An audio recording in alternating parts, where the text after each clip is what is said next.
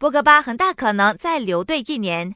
曼联中场博格巴和球队的合约还剩下不到一年。他出战法国国家队比赛时，曾对外透露自己有儿皇梦，希望能为皇马效力。博格巴余音未消，消息说红魔已经选择激活波巴合同中的自愿续约条款。如果是真的，那么波巴将会继续留队到二零二二年。再有球员感染新冠肺炎，这回中招的是瑟尔塔主力中后卫艾杜。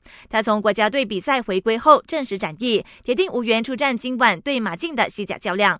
在那之前，艾杜曾和队友们进行了球队合练。为了安全起见，瑟尔塔的一线队全队上下都接受了全新一轮的病毒检测，目前还在等待结果。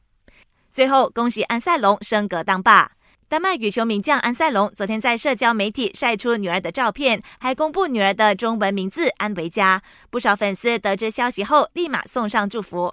想要观看更多更精彩的体坛动态，尽在 Astro。